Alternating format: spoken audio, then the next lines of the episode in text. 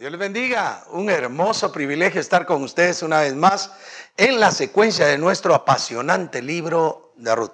Dejamos en nuestra sesión pasada eh, un esquema bastante interesante de lo que es una mujer virtuosa y un hombre de verdad. Ese, ese conjunto de elementos que nos presenta el libro de Ruth de una manera majestuosa. El escritor sagrado nos los ha colocado acá para que nosotros podamos entender cómo deberíamos en la vida verdadera practicar esa realidad que estos dos personajes nos están cediendo. No obstante, dentro de la lectura hemos encontrado que resulta que vos no era el, familiar más cercano. Y quiero comenzar del versículo 13, que vos le, atiende a, a Ruth y le dice, pasa aquí la noche y cuando sea de día, si Él te redimiere, bien, redímate. Mas si Él no te redimiere, eh, no, no, no te quisiera redimir, yo te redimiré. Vive Jehová. Descansa pues hasta la mañana. Maravilloso. Estábamos diciendo, al final de nuestra sesión pasada, lo interesante de que este voz no se estaba aprovechando. Él pudo haberse aprovechado. No obstante, debido a que había un, familiar más cercano a ella que pudiera redimirla, eh, él le dice, bueno, mira, yo eh, con mucho gusto te voy a redimir, vive Dios, que estoy delante de Él, por favor, entiéndeme. No es que no quiera redimir, no que, que no quiera tener compromiso, sino simplemente que hay uno más cercano. Al venir la mañana, ve y veamos si Él te quiere redimir. Si Él no te quiere redimir, entonces el siguiente soy yo y con vive Dios que yo te redimiré. Ah, qué fantástico. Esto le debe dar esperanza a Ruth por todos lados. ¿Por qué? Porque sin duda se está acercando el momento en el que la raíz de todos los males de ellas se termine. Ahora, puede ser que el indicado no sea vos, sino un pariente más cercano.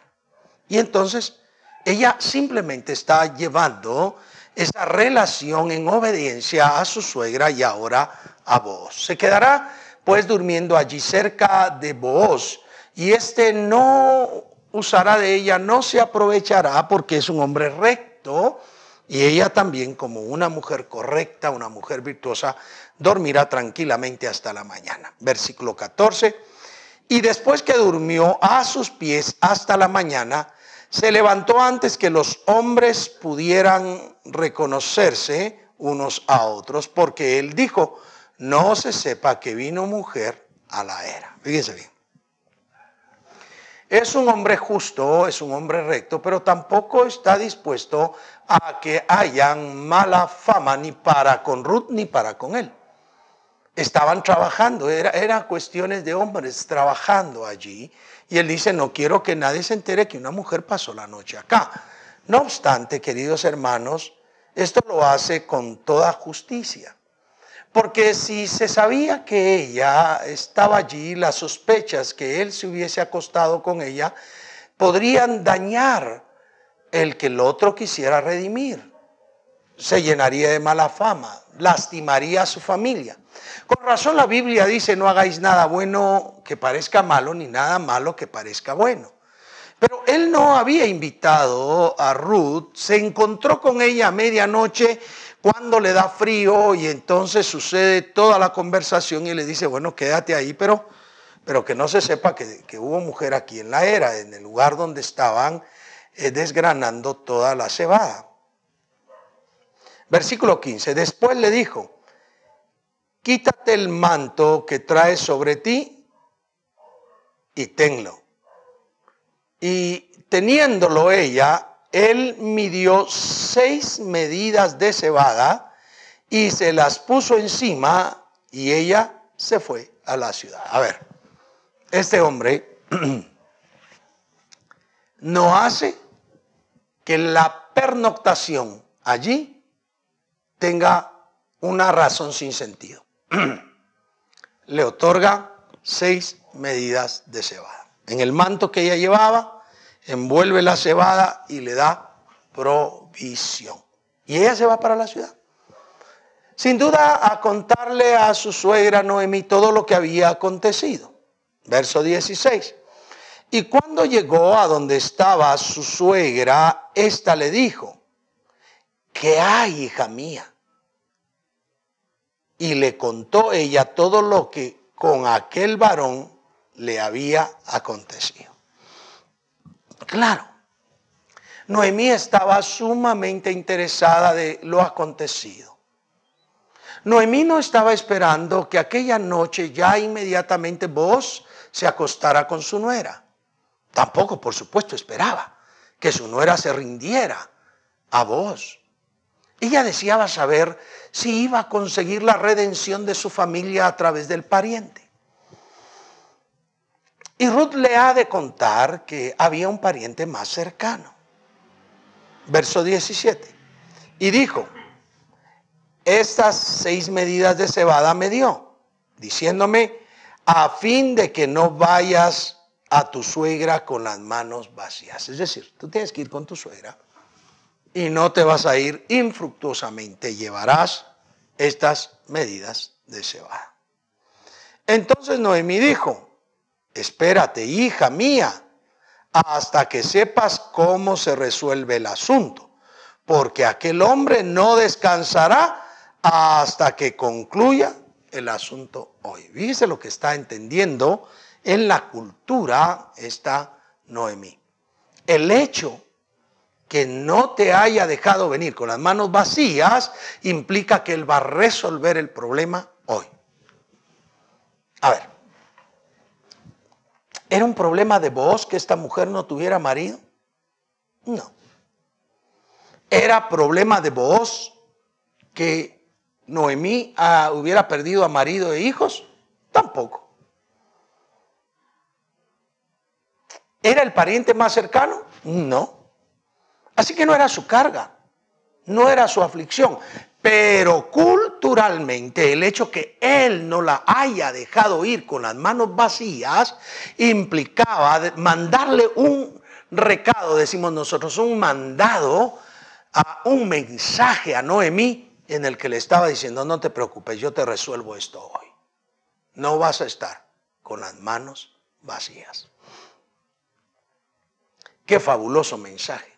No hubo un mensaje que le dijera, dile a Noemí, tu suegra, que yo me voy a encargar de resolver el asunto. No, le está mandando medidas de cebadas y le está diciendo, yo no te mandaré a tu suegra con las manos vacías. Es decir, yo voy a resolver el problema que te está aquejando. Qué formidable. No era su problema y lo está haciendo suyo. No necesitaba hacer nada ni echarse problemas, pero los está tomando con tal de bendecir a una mujer virtuosa y a su pariente Noemi. El verso 18 dice, entonces Noemi dijo, espérate hija mía hasta que sepas cómo se resuelve el asunto, porque aquel hombre no descansará hasta que concluya el asunto hoy. No, no va a ser un asunto que van a pasar meses, no, se resolverá ahora. Qué empeño más magnífico. Debo detenerme en esto. ¿Cuántas veces nos dicen a nosotros algún problema, algunas personas, y órele a Dios? ¿Eh? Y no hacemos nada por ayudarle a resolver. Pídale a Dios. fantástico, sí, es correcto. Pero ya en el Antiguo Testamento, de alguna manera se sentencia que no era correcto ver a tu hermano con necesidad y cerrar tu corazón a él. Porque si viene un hermano tuyo y trae alguna carga y tú lo mandas con las manos vacías, tú estás actuando injustamente si tienes cómo bendecirle. Lo que está haciendo vos es mostrar que además de ser un hombre justo, un hombre recto, un hombre de verdad, es un hombre que cuida que las cosas se hagan como deben de realizarse. Un hombre que está protegiendo al desvalido, al necesitado, al extranjero, pero también a su pariente. Y entramos entonces al capítulo 4, que este libro va volando. Y dice allí, vos subió a la puerta y se sentó allí, y aquí pasaba aquel pariente de quien vos había hablado y le dijo, hey, fulano, ven acá y siéntate. Y él vino y se sentó. A ver, veamos. A ver, me gusta mucho esto. El escritor sagrado nos muestra una imagen que muchas personas no entienden. Vos fue a la puerta y se sentó allí. Déjenme decirles. Normalmente las puertas principales de las ciudades era el lugar donde se reunían los ancianos, las personas de sabiduría, las personas de inteligencia. Y normalmente los problemas de la comunidad eran traídos a aquellas personas ancianas. Y estos escuchaban y dirimían las situaciones tomando determinaciones. Así que el, el hombre que había sido llamado para redimir, pero no era el pariente más cercano, sabe que hay que estar en la puerta para dirimir cualquier situación. A mí me llama también la atención que en la Biblia no se menciona el nombre de este pariente cercano. De hecho, cuando va pasando por allí, el escritor sagrado adrede señala ese, trato muy coloquial en nuestro idioma, hey, fulano, mengano, sutano, perencejo, eh, fulano. No le dice el nombre. No lo descubre, no, señala quién es. Y yo encuentro que el escritor sagrado tiene una tremenda virtud al narrar así. ¿Cuál es la virtud? No se trata de humillar, no se trata de ofender, no se trata de hacer quedar mal a la gente, solamente que existió un hecho concreto. No está allí Ruth, no está Noemí, pero está en las puertas, el lugar donde se resuelven los problemas. Si usted es lector del Antiguo Testamento, del Nuevo Testamento, usted se dará cuenta que las puertas son muy importantes para resolver los problemas. Desde la confección del tabernáculo, llegar a las puertas del tabernáculo servía para resolver cosas.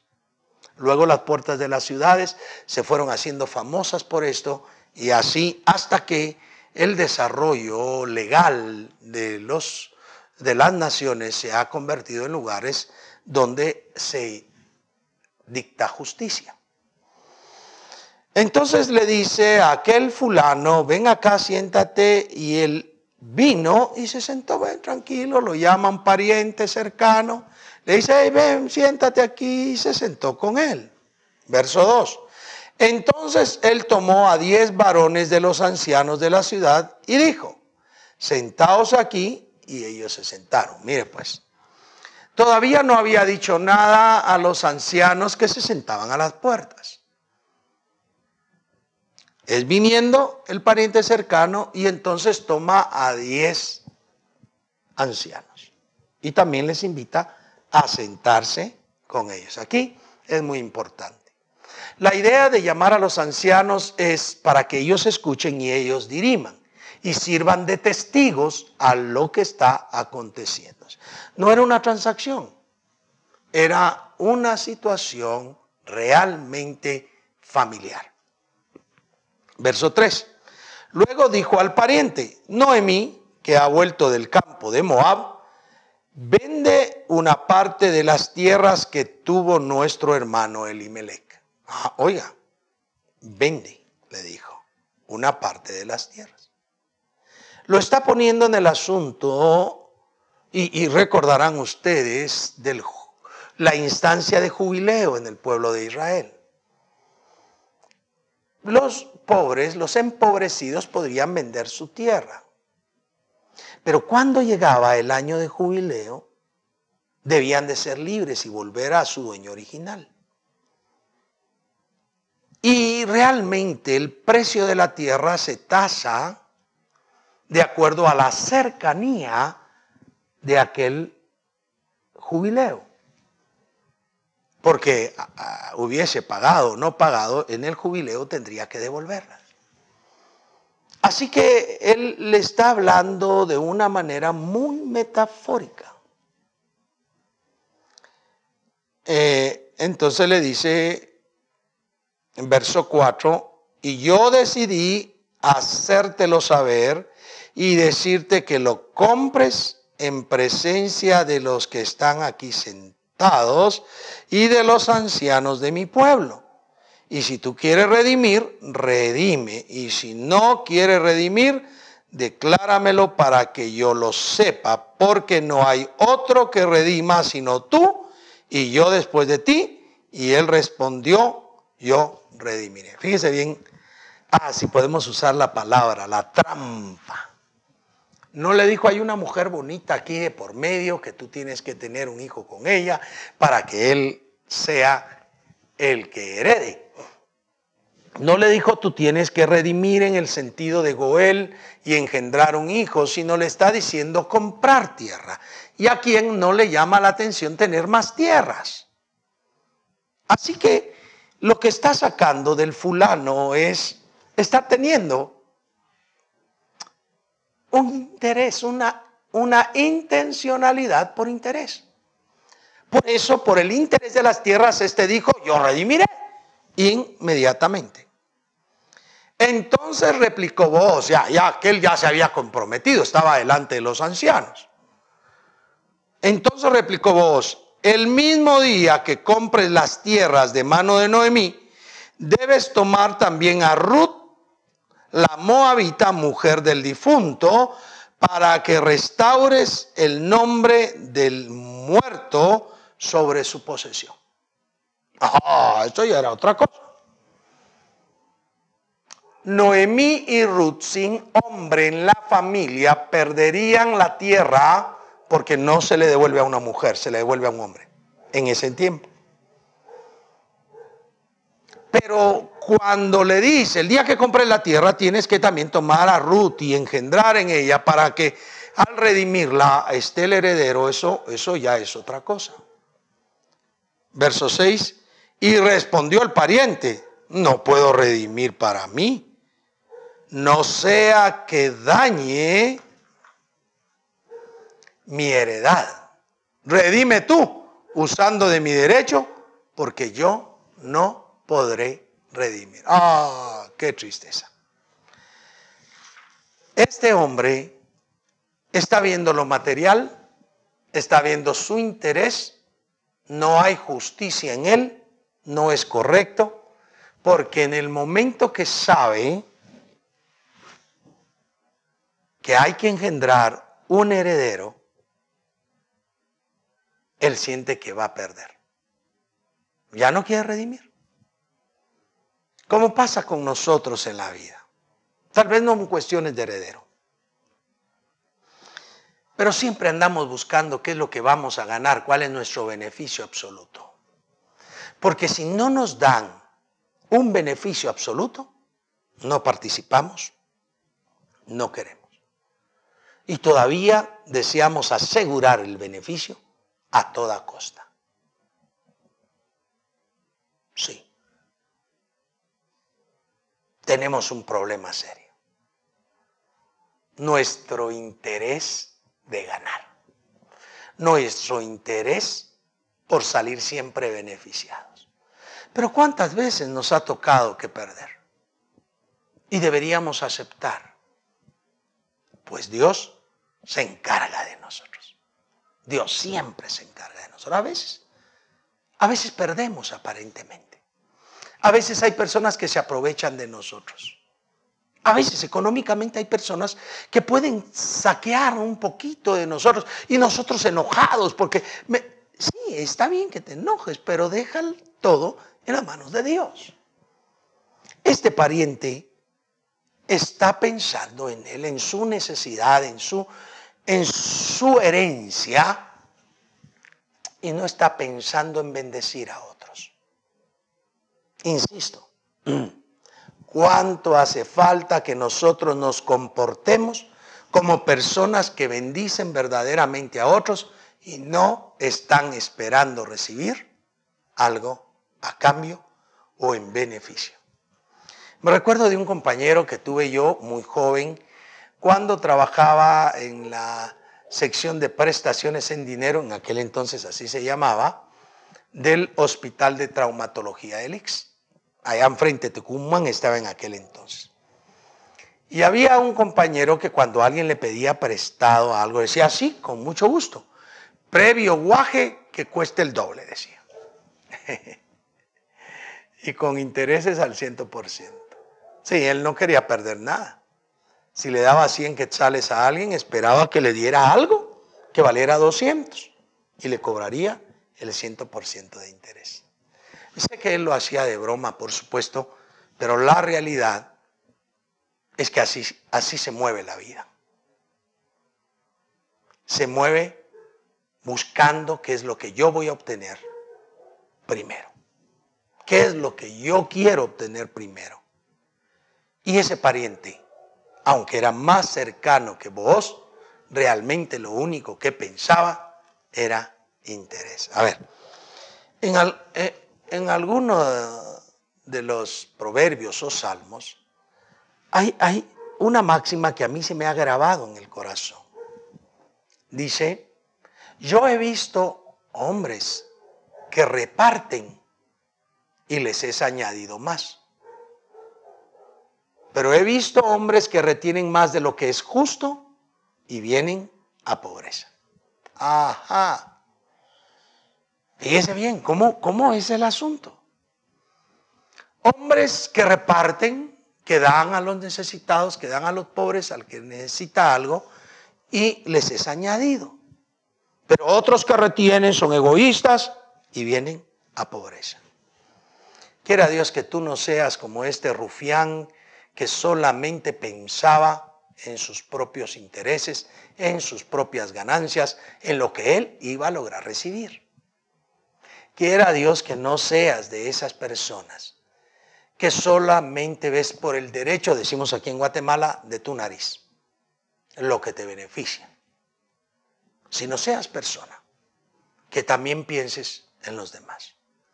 Así que la forma en la que le está hablando vos lo estaba orillando para que entendiera que aunque comprara la tierra, él no se quedaría con ellas hasta el final no habría heredero que pudiera tomar de parte de él esa herencia, porque él tendría que contribuir a que hubiese un verdadero heredero. Entonces, ese hombre ya no quiso. Yo no podré redimir así, me voy a dañar. Verso 7. Había ya desde hacía tiempo esta costumbre en Israel tocante a la redención.